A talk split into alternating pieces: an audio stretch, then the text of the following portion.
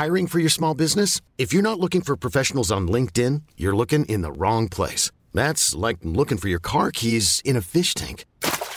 LinkedIn helps you hire professionals you can't find anywhere else, even those who aren't actively searching for a new job but might be open to the perfect role. In a given month, over 70% of LinkedIn users don't even visit other leading job sites. So start looking in the right place. With LinkedIn, you can hire professionals like a professional. Post your free job on linkedin.com slash achieve today.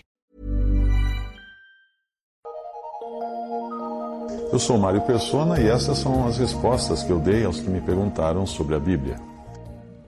Você escreveu perguntando por que João Batista é considerado menor, e dele, de João Batista, é dito que ele era o maior de todos os profetas, mas qualquer um no reino dos céus seria maior do que ele. Isso significa diferentes categorias de pessoas em diferentes épocas ou diferentes dispensações. Pessoas como João, João Batista, foram grandemente abençoadas, mas não tiveram os privilégios que têm hoje os salvos por Cristo. Mateus 11, 11. Em verdade vos digo, o Senhor Jesus disse, que entre os nascidos de mulher não surgiu outro maior do que João, o Batista. Mas aquele que é o menor no reino dos céus é maior do que ele. Existe uma distinção que é feita entre as diferentes classes de salvos. Por exemplo, fetos e crianças sem idade de entendimento estão salvos pela mesma obra que Cristo consumou na cruz. Mas eles não fazem parte da igreja. Todos os que morreram na fé antes de Atos capítulo 2 também estão salvos, porém não fazem parte da igreja, porque não poderiam fazer parte de algo que ainda não existia na época deles. Em Mateus 16, o Senhor disse: Edificarei no futuro a minha igreja, usando o verbo no futuro, ou seja, a igreja não existia em Mateus 16. João Batista não fez parte da igreja. Ele e os outros que viveram antes da igreja podem ser chamados de amigos do noivo, mas não de noiva ou esposa do, do cordeiro, como são os cristãos do período da igreja.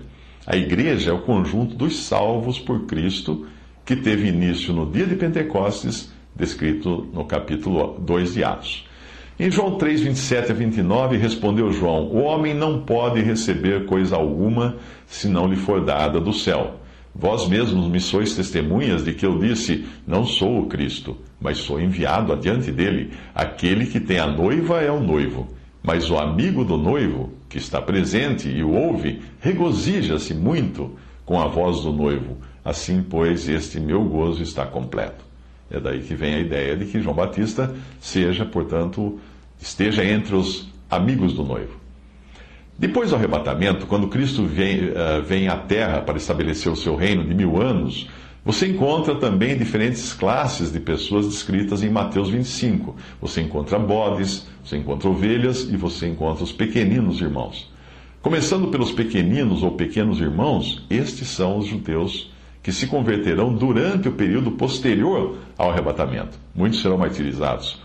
As ovelhas são as nações. Lembre-se de que ali é um julgamento das nações ou povos. Não é um julgamento de pessoas individualmente.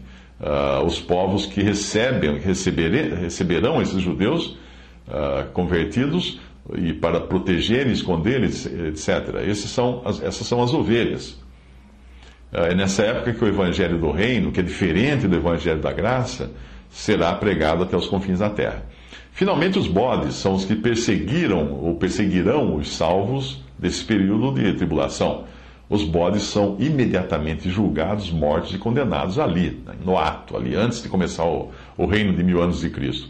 Os pequeninos judeus e os, e os gentios convertidos, que são as ovelhas, esses habitarão no reino terreno de Cristo por mil anos. Enquanto isso, a igreja e as outras classes de salvos estarão no céu. A igreja tem começo, meio e fim. Ela começa em Pentecostes, é edificada sobre o fundamento dos apóstolos e profetas do Novo Testamento e não é, não é algo do Antigo Testamento.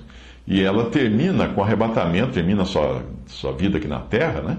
com o arrebatamento que coincide com a plenitude dos gentios, que Paulo fala em Romanos 11, 25.